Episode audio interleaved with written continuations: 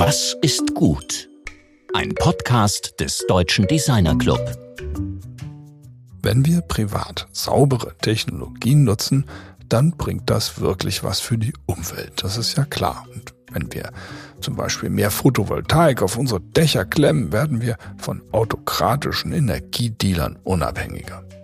Aber erst wenn das im ganz großen Maßstab passiert, dann kann man von so etwas wie Transformation sprechen. Und dafür braucht es wirklich umfangreiche grüne Investments, spitzenmäßig ausgebildete Spezialistinnen für nachhaltige Energien und Lobbyarbeit auf höchster Ebene. Willkommen im DDcast. Mein Name ist Rainer Gerisch.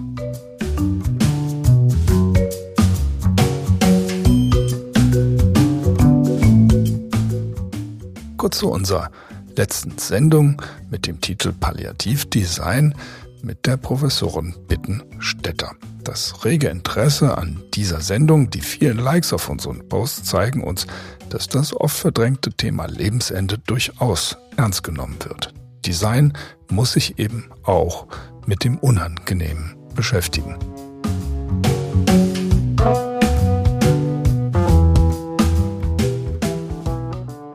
Unser heutiger Gast, Dr. Christian Müller, möchte etwas bewirken. Ihm geht es darum, im großen Maßstab nachhaltige Energieinnovationen auch nachhaltig umzusetzen. Das heißt, Erfindungen, neue Technologien zur Marktreife bringen, damit sie einen substanziellen Beitrag zur Reduktion von Treibhausgasemissionen leisten können. Das ist das Kerngeschäft von EIT Inno Energy und Christian Müller ist dort Chief Executive Officer, kurz CEO.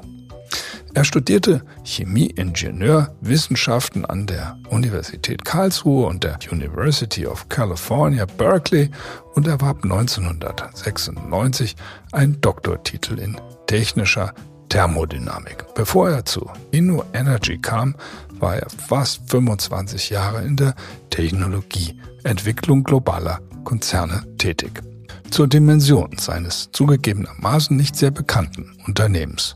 Inno Energy hat seit seinem Start 560 Millionen Euro in mehr als 480 nachhaltige Energieinnovationen investiert. Damit soll bis 2026 ein Umsatz von 16 Milliarden Euro erwirtschaftet werden. Das ist aber nicht nur ein Konzept in einer PowerPoint-Präsentation inzwischen, arbeiten 90 Prozent der von Inno Energy geförderten Startups bereits aktiv mit globalen Marken wie zum Beispiel ABB, BMW oder Vattenfall zusammen.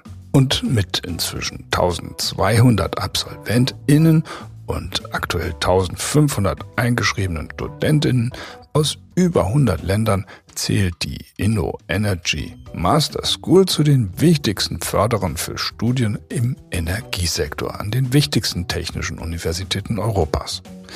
Wie es also um die Energietransformation bestellt ist, dazu hört ihr nun Georg im Gespräch mit Dr. Christian Müller.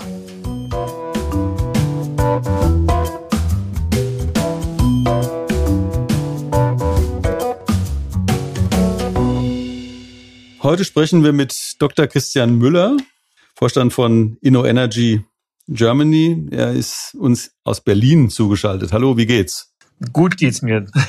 Prima. Gut, dass es klappt. Ich habe gehört, ihr seid in einem Workshop und ähm, jetzt haben wir diese Aufnahme noch hier reingeschoben, was für uns sehr wichtig ist. Es ist nämlich ein wahnsinnig wichtiges Thema, um das es hier geht. Energie ist ja das Thema überhaupt zurzeit. Also Gazprom, Gasstopp, Gasspeicher, Neubau von Liquid Natural Gas Terminals, längere Laufzeiten für Kohlekraftwerke. Das ist ja im Grunde so, als würde die Energiewende gerade nochmal umgestülpt. Also welche Rolle spielt denn Inno Energy in dieser aktuellen Situation, bevor wir dazu kommen, was Inno Energy jetzt wirklich eigentlich ist, aber welche Rolle spielt Inno Energy hier? Ja, also in dieser aktuellen Situation, wo es jetzt darum geht, also ich sag mal tatsächlich ähm, solche äh, äh, Legacy Assets äh, jetzt weiter äh, zu betreiben oder zu ertüchtigen, natürlich spielen wir keine Rolle. Wir sind ja ein, äh, ein Innovationstreiber und ein Investor in Innovationen im Bereich äh, nachhaltiger Energie und äh, die haben natürlich jetzt eine also da sind in, in verschiedensten Bereichen, also von Speicherungen bis zur von der Energieerzeugung Ressourcenverteilung, also speziell die Lösungen, die also auch dazu beitragen, äh, jetzt nachhaltige Energie zu erzeugen oder Effizienz äh, zu erhöhen oder ähm, vor allem Gas zu ersetzen, äh, die, die erleben natürlich also gerade einen, einen äh, entsprechende hohe Nachfrage und auch äh, ja, also eigentlich einen Boom, den die versuchen, weil es in der Regel ja noch junge Unternehmen so gut wie möglich zu bedienen. Äh, und äh, die freuen sich natürlich über die, die Nachfrage und die Aufträge, die da jetzt reintrudeln. Ihr bezeichnet euch ja als Vorreiter auf dem Weg zu einem dekarbonisierten Europa bis 2050 und ihr seid ja tatsächlich dabei, die Führung bei Drei-Industrieallianzen äh, zu übernehmen, nämlich Batteriespeicherung, grüner Wasserstoff und Solarphotovoltaik.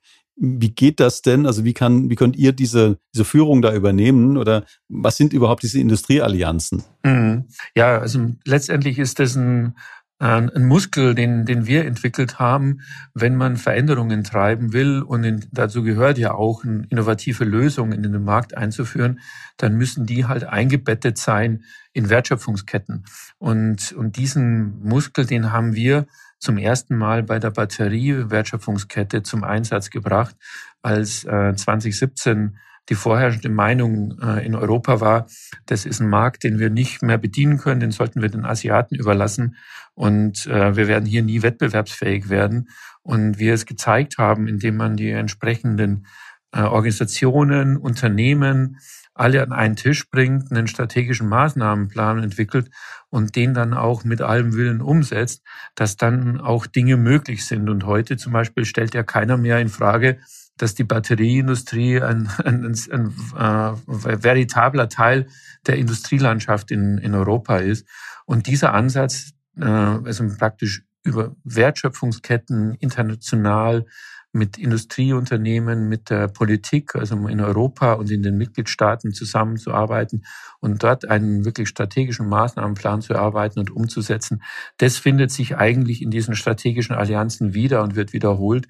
Und das machen wir eben gerade im Bereich Wasserstoff und vor allem auch, wenn es um die Wiederansiedlung einer PV-Industrie in Europa geht. Ihr, ihr seid ja im Grunde wie so eine Spinne im Netz, aber gleichzeitig vergleichsweise unbekannt. Also man kann euch ja im Grunde auch als das bestgehütete Geheimnis der, der Energiewende äh, bezeichnen, wenn man mag. mag. Äh, aber ähm, erstmal für diejenigen Hörerinnen, die sich im Bereich dieser massiven, also Unternehmen und Organisationen zwischen EU und Privatwirtschaft jetzt, jetzt nicht so auskennen. Auf, auf Basis welcher Initiative ist InnoEnergy entstanden und welche Gesellschaftsform hat das überhaupt, dieses Konstrukt? Ja, InnoEnergy ist eigentlich äh, aus einem politischen äh, Gedanken heraus entstanden, als man äh, nach einem Weg gesucht hat, wie man äh, es schafft, äh, Erfindungen und, und neue Erkenntnisse, die in Europa ja sehr, sehr vielfältig auch aus Forschungsbereichen gewonnen werden, auch in kommerzielle Erfolge zu, zu überführen und festgestellt hat, dass da einfach äh, in Europa nicht, nicht gut genug und nicht erfolgreich genug ist. Und, äh, und das ist auch unsere Mission. Also wir, wir sind auf der Suche und, und unterstützen mit, mit unseren Aktivitäten und wir machen das in der Geschäfts, äh, im Geschäftsmodell eines Investors, äh, innovative Ideen und, und, und neue Unternehmen um äh, kommerziell erfolgreich zu werden. Und, und das ist eigentlich ja genau dies, das, was man als Defizite in Europa äh, identifiziert hat. Und wir machen das eben mit einem Sektorfokus auf nachhaltige Energie. Und äh, wir sind aber als Unternehmen aktiv, also wir sind ein privatwirtschaftliches Unternehmen mit, äh, also mit Gesellschaftern, denen das Unternehmen gehört und, äh, und sind dann letztendlich auch natürlich dabei, äh, wie jedes Unternehmen erfolgreich zu werden, Geld zu verdienen und zu wachsen. Bei Technologieinnovationen war ja Ingenieurdesign schon immer ein treibender Faktor. Im Bereich der energiebezogenen Innovationen ist es, sind aber noch sehr wenige Designer, Designerinnen aktiv. Das ist ja einer der Gründe, warum wir eben auch heute dich eingeladen haben als Gast, um das Thema stärker an die Design- oder Ingenieurdesign-Szene ranzuführen. Wir haben im DDcast 5 schon mit dem Cradle-to-Cradle-Designer Benedikt Wanner darüber gesprochen, bei 25 mit dem Hightech-Designer Olaf Barski oder eben auch in 52 mit der Chefvolkswirtin der KfW, Dr. Fritzi Köhler-Geib, aber eben noch niemand, noch nicht Investoren in dem Segment. Und du hast jetzt vorhin gesagt, also dieses Thema, ihr macht es mit dem Geschäftsmodell eines Investoren. Ihr seid ja an zahlreichen Unternehmen beteiligt. Also vielleicht mal ein bisschen zur Quantität des Ganzen. Also wie viele Beteiligungen habt ihr und wie groß sind diese Beteiligungen und wie sind auch die Erwartungen der Erträge aus diesen Beteiligungen? Ja, also wir sind tatsächlich, äh, und da gibt's ja verschiedenste Untersuchungen und, äh, und, und Organisationen, die das ermitteln, aber von, also wir gehören definitiv in die in die ähm, äh, oberste Liga oder in die größten, den größten Klimatech, äh, Climate Tech Investoren in der Welt. Also wir haben heute über 160 Eigenkapitalbeteiligungen. Wir haben darüber hinaus noch andere Erfolgsbeteiligungen, so dass wir im Prinzip äh, einen ein Portfolio an, an, an Unternehmen haben, mit dem wir also Erfolgsbeteiligungen haben oder Eigenkapitalbeteiligung in der Größenordnung von 300 haben und damit definitiv einer der weltgrößten sind. Und äh, dazu gehören aber auch, äh, ich sag mal, ganz, wir sind ein Frühphaseninvestor. Wir steigen also sehr früh bei, bei, den, bei diesen Unternehmen ein ähm, haben dann natürlich aber auch schöne Erfolge von, von Unternehmen, die dann sehr schnell wachsen und sehr, sehr groß werden und sehr erfolgreich werden. Äh, wir haben, also was man so als Unicorns bezeichnet, im Moment äh, drei Unicorns, also die halt schon eine Bewertung von über einer Milliarde haben. Und, und natürlich also haben wir da, wenn wir da Eigenkapitalbeteiligung haben, natürlich auch entsprechende Werte bei uns, die, die wir, auf die wir dann stolz sind und die uns dann ermöglichen, wenn wir die Anteile mal verkaufen, dann wieder Geld einzunehmen, um unser Geschäft weiter zu betreiben.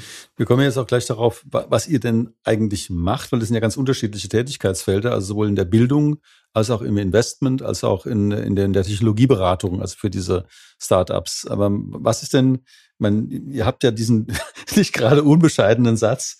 In just 10 years, we have built the largest sustainable energy innovation ecosystem in the world. Ich meine, mhm. das ist ja wirklich äh, ziemlich dicke Hose.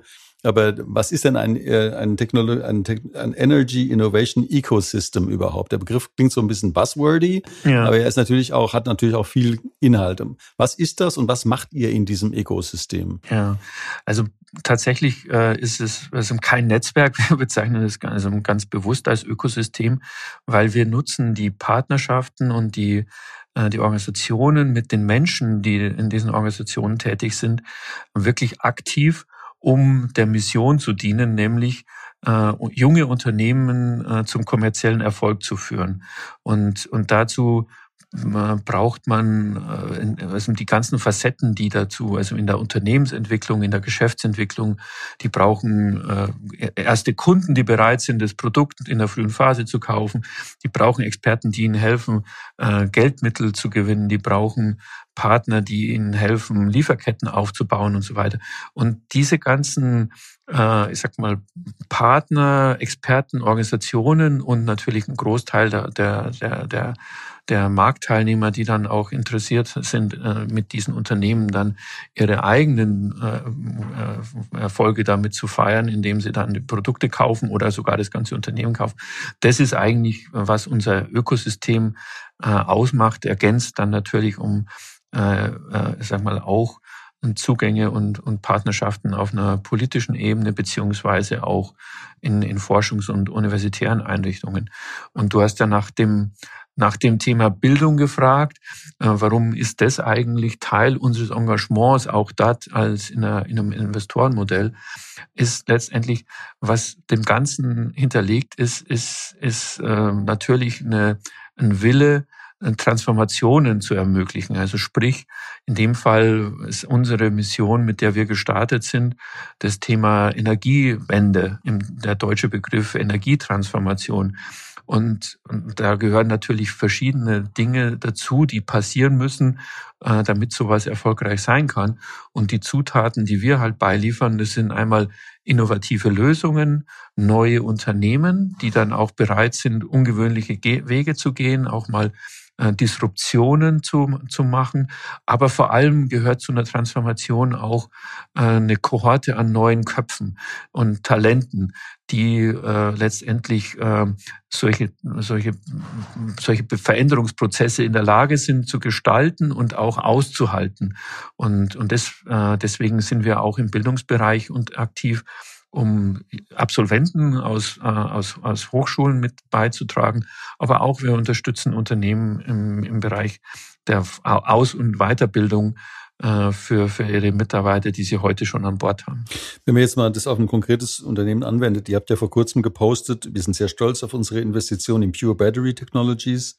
Mit seiner hocheffizienten und emissionsarmen Technologie schließt PBT eine bestehende Lücke für einen nachhaltigen Materialkreislauf im Batteriesektor. Ähm, was macht ihr konkret, also jetzt mit diesem Unternehmen oder was, also du hast es jetzt an äh, so, so segmentartig oder kategorial beschrieben, aber in dem Fall, die wollen ja auf eine Gesamtproduktion von einer Viertelmillion Tonnen äh, bis in ein paar Jahren kommen. Also was macht ihr da konkret bei denen?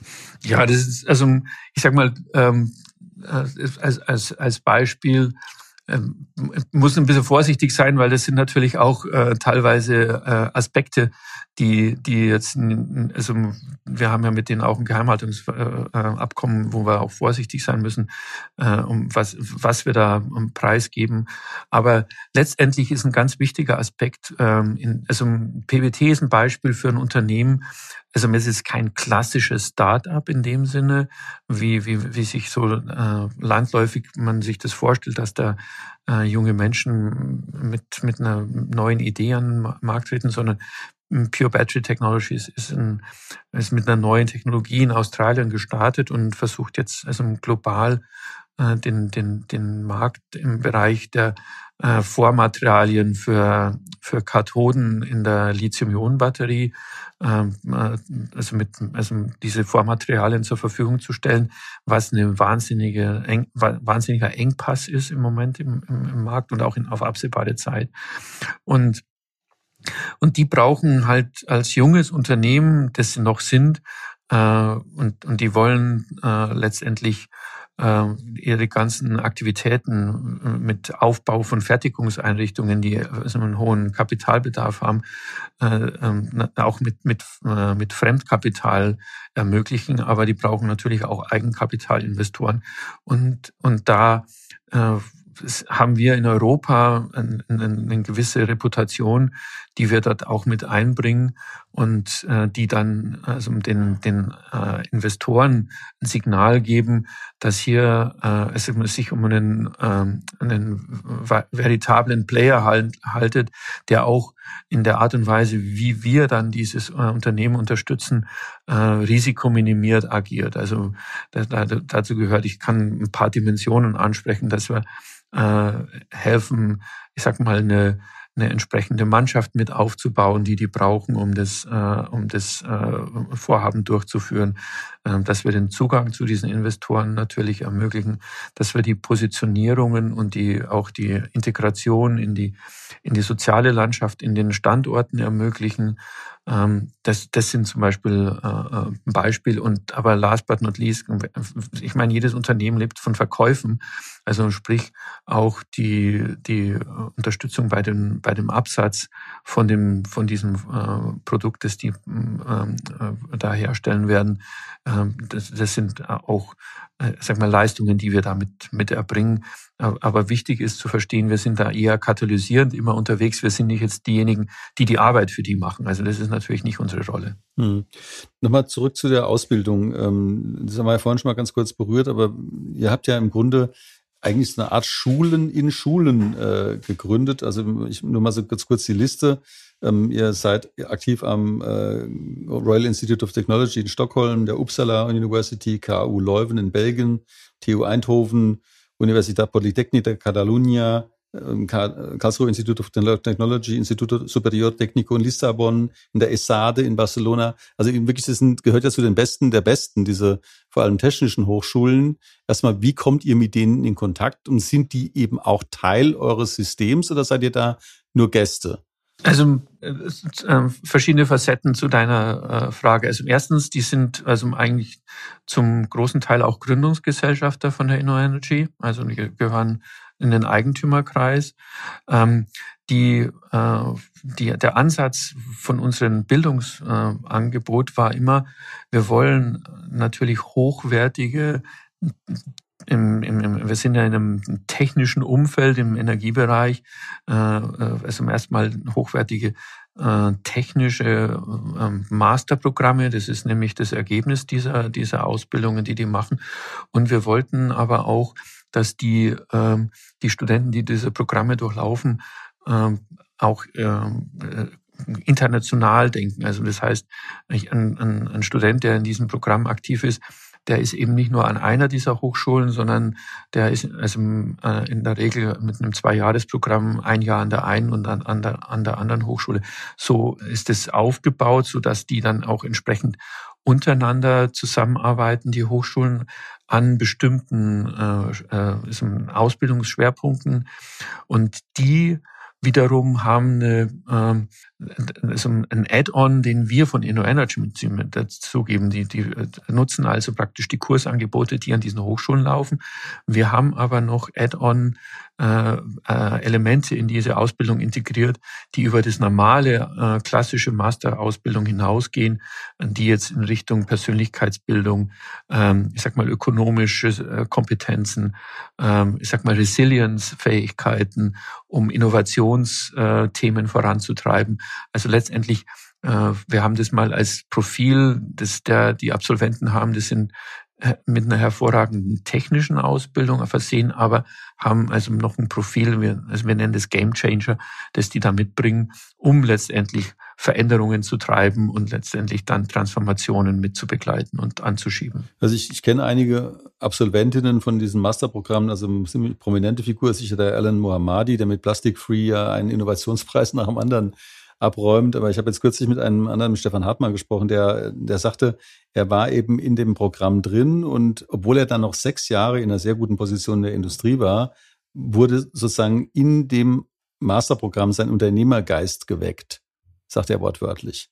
Wie weckt ihr denn, und das ist ja ein ganz, ganz großes Thema, das betrifft uns ja in den gesamten ingenieurtechnischen Designfeldern ja auch, wie weckt man denn in einer derartigen Ausbildung den Unternehmergeist? Also wie wird das konkret gemacht?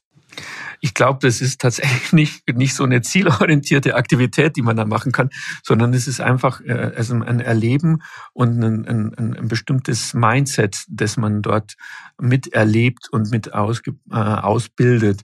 Und das Mindset ist eben eine ganzheitliche Betrachtung, aber immer mit dem, mit dem starken Willen, ähm, was macht denn, was versteht man im Langläufigen unter einem Unternehmer? Das ist jemand, der Sachen unternimmt, der, der Sachen in die Hand nimmt und, äh, und dann natürlich auch mit einem, äh, mit einem ökonomischen Sinn äh, äh, erfolgreich äh, wirtschaftet. Und, und diese Aspekte, die werden eben on top äh, zu den, ich sag mal, Basis, Basiskursen, die man im, an den Hochschulen normalerweise hat, eben mit, mit ausgeprägt. Also das sind dann ergänzende Seminare, das sind natürlich Expositionen, die die bekommen zu äh, zu bestimmten, ich sag mal, äh, Regenmachern und, und Persönlichkeiten, äh, Mentorenprogramme, die dazugehören. Äh, wir haben ja dieses äh, Ökosystem, in dem auch ganz viele Startups sind. Äh, das heißt, wir, wir, wir, wir sorgen auch dafür, dass die im Rahmen dieser, dieser Ausbildungsperiode auch tatsächlich in, in, die, in so eine Umgebung äh, äh, exponiert werden, um dort ähm, einfach mal eine andere äh, Art zu arbeiten auch zu erleben, wenn ich äh, halt also nicht in, in etablierten und strukturierten Organisationen bin, sondern eher in in was man gemeinhin so als agile Organisation bezeichnet und die das erleben, wo man sich dann in, also wirklich um alles auch kümmern muss. Also das sind alles Facetten, die, äh, die, die denen die ausgesetzt werden. Und, und dann ist natürlich schön, wenn, wenn das dann dazu führt, wie du das beschrieben hast, dass dann einer sagt, ich kann gar nicht anders, als jetzt auch selber als äh, Unternehmer zu agieren. Er macht das auch sehr gut. Ähm dieses Thema Startups nochmal. Wir waren ja vorhin diese BBT, also dann Scale-Up-Situation oder eben auch eine Serie B, C Finanzierungsrunden, um die es da geht in der Größenordnung. Aber bei echten Startups, also mal von Seed-Finanzierung über Serie A-Finanzierung, da kriegt ihr es ja irgendwie hin, dass, äh, wie ihr schreibt, 90 Prozent der Startups mit globalen Marken wie ABB oder BMW oder Energie de France oder Engie, Tata, Vattenfall zusammenarbeiten. Sind diese großen Unternehmen auch, so wie die Hochschulen, Gesellschafter bei euch oder seid ihr da Vermittler zwischen den Startups aus euren Investments und diesen großen Firmen? Die sind zum Teil Gesellschafter von uns. Also kann also mal aus Deutschland zum Beispiel ist, ist, ist, ist Volkswagen und Siemens aus dem Industriekontext Gesellschafter bei uns ähm, und auch ein paar, die du genannt hast, wie EDF oder NG. Aber wir, wir begrenzen die Zusammenarbeit und, und äh, nicht auf die Rolle eines Gesellschafters, definitiv nicht. Ähm, dafür ist, ist der, also wir, können wir nicht so viele Gesellschafter aufnehmen und auch Dafür sind die, die Bedarfe und der Markt viel zu, zu divers und zu groß. Nee, aber wir, was wir tatsächlich machen, um, ich habe ja gesagt, ein, das Wichtigste, was, was unser, uns treibt, ist, diese Ideen und diese Unternehmen zum, zum, zu einem wirklich kommerziellen Erfolg zu treiben. Dazu gehört halt äh, insbesondere, dass sie äh, ein Produkt, Produkt haben, das auch äh, äh, im Markt Absatz findet. Und wenn ich eine, eine neue Lösung, ein neues Angebot mache, dann ist da natürlich erstmal eine gewisse Vorsicht geboten. Ähm, das ähm, es, es ist ja noch für jeden, der das also mal als Pilotkunde dann nimmt, ein Risiko damit verbunden, funktioniert es, erfüllt die Zwecke. Und, und das ist Teil des Ökosystems, dass wir dann natürlich Unternehmen haben und auch Personen in diesen Unternehmen und, und Abteilungen, die uns helfen, diese diesen Mut äh, zu repräsentieren, da dieses äh, diese Erst, Erstlings- oder Pilotkunden zu spielen und und und dann natürlich aber immer mit der Hoffnung, dass das dann auch äh, dazu führt, dass die wenn bei bei dem entsprechenden Erfolg und, und der ähm, Erfüllung der Erwartungen an, die, an, das, an die Lösung, das natürlich dann auch kaufen und mit in den, in den Markt nehmen. Also wir arbeiten da im Prinzip mit allen Unternehmen zusammen. In Deutschland ist ja auch äh, nicht nur Großindustrie, sondern sehr viele mittelständische Unternehmen, äh, die ja auch äh, immer wieder auf der Suche sind, selber sehr innovativ sind, ähm, denen, denen wir da uns bemühen, in Kontakt zu kommen. Also da ist eine, eine hohe äh, ein hohes Interesse und, und wir haben auch eine eigene Mannschaft bei uns, die ist im Wesentlichen sich darauf fokussiert, für die Lösungen äh, von diesen Beteiligungen von unserem Portfoliounternehmen äh, diese Barriere zu senken und die Türen zu öffnen, damit die auch zu Aufträgen kommen für ihre Produkte. Du hast vorhin auch diesen, dieses Thema genannt des ersten Kunden. Das ist sicher ein relevanter Punkt, dass als Unternehmen eben durch eure Hilfe zu Kunden kommen und dadurch überhaupt erst zu Unternehmen eben Markt werden das, das interessiert mich auch nochmal, also wie das sozusagen funktioniert, also wie ihr, ähm, wie ihr da auf beiden Seiten das Erwartungsmanagement überhaupt in den Griff kriegt. Also weil diejenigen, die kaufen sollen, die müssen ja wissen, dass es sehr, sehr gute Produkte sind und diejenigen, die verkaufen wollen, die müssen auch wissen, dass der Abnehmer bereit ist, mit ihnen irgendeine Geschäftsbeziehung einzugehen. Ähm, wie, was für eine moderierende Funktion habt ihr da an der Stelle? Letztendlich ähm, ist, ist, ist es ähm, im ersten Schritt erstmal also mit, mit dem, äh, mit dem Asset, also mit dem Portfoliounternehmen sicherzustellen, dass, dass diese Reife hergestellt ist. Also das ist eine Sorgfaltsaufgabe, die wir da erfüllen. Ähm, äh, und dann geht es geht's darum, an, an, mit, den, mit den Unternehmen dann Kontakt aufzunehmen, die als Zielkunden da auf dem, äh, also vorgesehen sind. Und wir wir haben da ja natürlich äh, Kontaktpunkte in diesen Unternehmen und wissen, äh, ob der, ob deren Bereitschaft ist, zum äh, mal auszuprobieren und, diesen Erstkunden zu spielen oder auch nicht. Teilweise äh, also sind wir da auch, äh, ich sag mal, wir sind ja ein Investor auch bereit, dieses Venture Clienting sozusagen auch mit mit äh, mit zu, zu unterstützen ähm, äh, um, um dann auch da eine Risikominimierung für den Kunden mit reinzugeben. Ähm, also das, es ist ein, letztendlich ein, ein, eine Moderationsaufgabe, auch wie ich vorhin schon äh, erwähnt habe. Es ist ein, bei, bei dem Fall mit Pure Battery Technologies, ähm, die ist, eine, ist auch eine Reputationssache, die äh, die Unternehmen, wenn die wissen, dass, dass, dass wir uns um dieses äh, Startup oder um die Lösung äh, jetzt in einem bestimmten Zeitraum gekümmert haben und auch weiterhin kümmern werden, dann ist es natürlich auch ein Aspekt, den die berücksichtigen und wissen, dass wir die nicht hängen lassen, wenn da mal irgendwas nicht so klappt. Ja. Und auch in der Lage sind, dann also mitzuhelfen, wenn, wenn, was es ich mal eine Lieferkette zusammenbricht oder sonst irgendwas. Ja. Ihr seid ja jetzt zwölf Jahre am Markt und ähm, seid ja ziemlich weit gekommen in dieser kurzen Phase. Gib mir mal einen Ausblick auf in zwölf Jahren, also 2034. Wo, was, was für eine Art von Organisation seid ihr dann? Wow, das ist eine, das ist ja jenseits von unseren, auch in, im, bei uns im Vorstand äh, und mit unserem Aufsichtsrat gelebten, äh, sag mal, Visionsdimensionen. Ja gut, aber du kannst ja von mir erwarten, dass ich eine Frage stelle, die nicht so leicht ist. Also. Ja, logisch. Also, ähm, ich sag mal, wir, wir, wir sind ähm, wir, wir haben uns, wie du sagst, ein, in zwölf Jahren, glaube ich, ganz gut etabliert und sind auch, auch wenn es nicht äh, in der Haushaltsmarke ist, aber in einem, in einem, in einem Segment, äh, so mittlerweile so als in unserer Rolle auch auch bekannt und gesehen.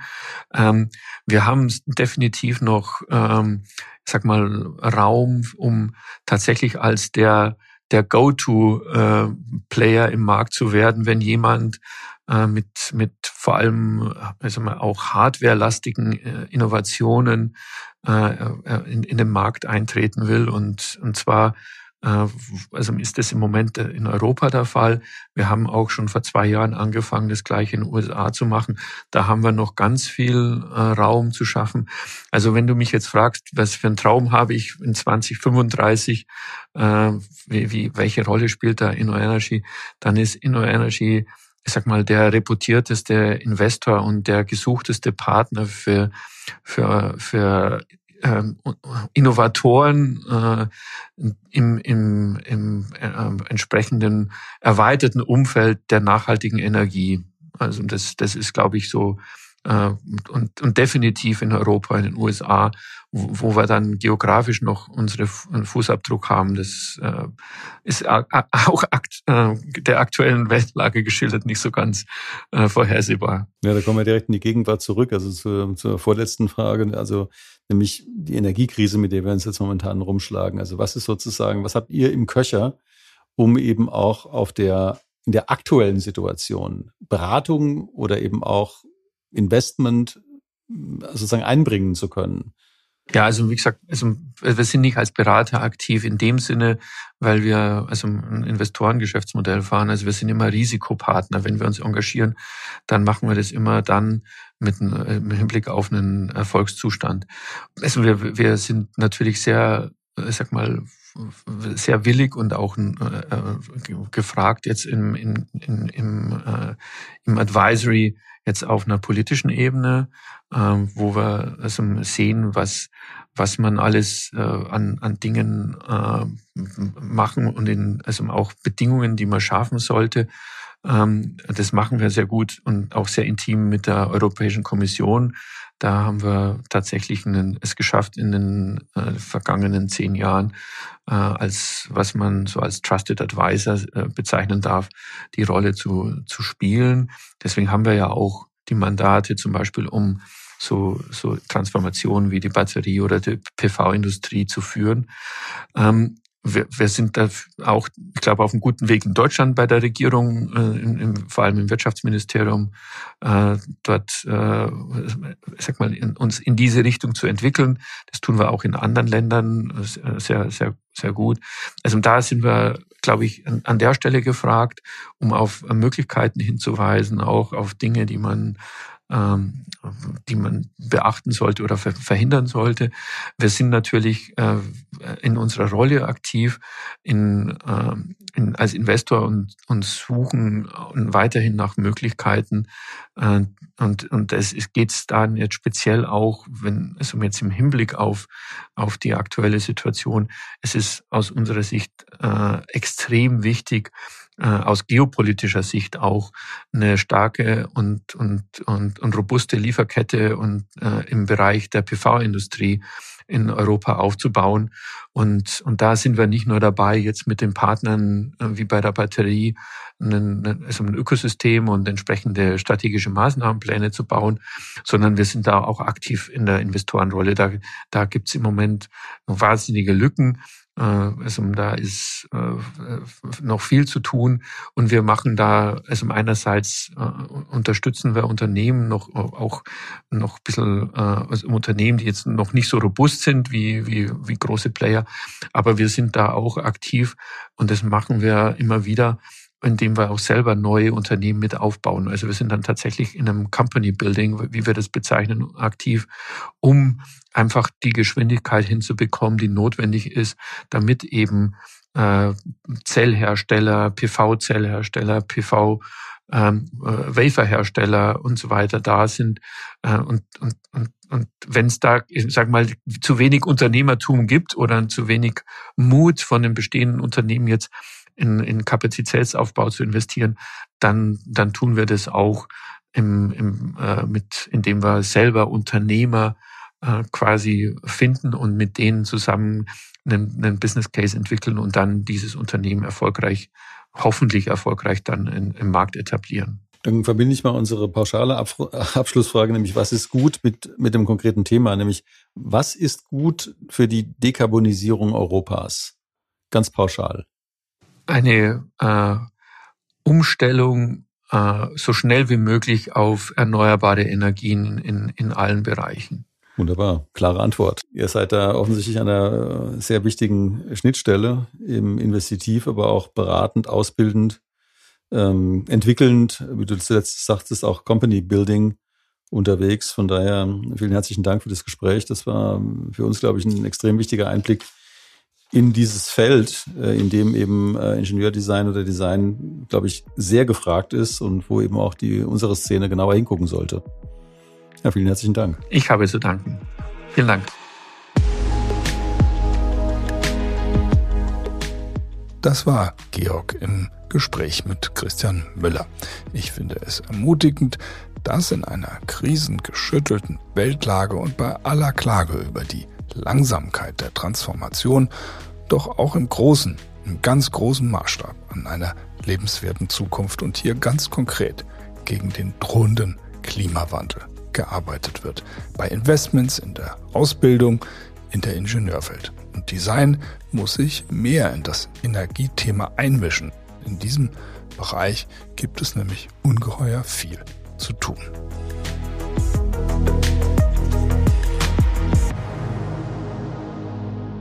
Nächste Woche in unserer hundertsten Ausgabe treffen wir eine wichtige Designerin, die exemplarisch für Mode, Stil, Ästhetik und Haltung steht. Wir denken, dass der 100. DD-Cast ihrer würdig ist, denn hier kommt vieles von dem zusammen, was uns am Herzen liegt. Die afrodeutsche Daya Diana Osobu leitet Designstudios im Bereich Color and Trim. Das betrifft die Gestaltung von Fahrzeuginnenräumen. Mit Tayo sprechen wir darüber, wie sie als Frau in dieser Autotechnikwelt zurechtkommt, aber auch darüber, was es heißt, als Schwarze nicht nur mit deutschen, sondern auch mit amerikanischen oder koreanischen Managern zusammenzuarbeiten. Wir freuen uns natürlich sehr auf ein Wiederhören, ganz besonders in der nächsten Woche zu dieser hundertsten Ausgabe. Bis dahin wünschen wir euch alles Gute eure Dedicast Redaktion.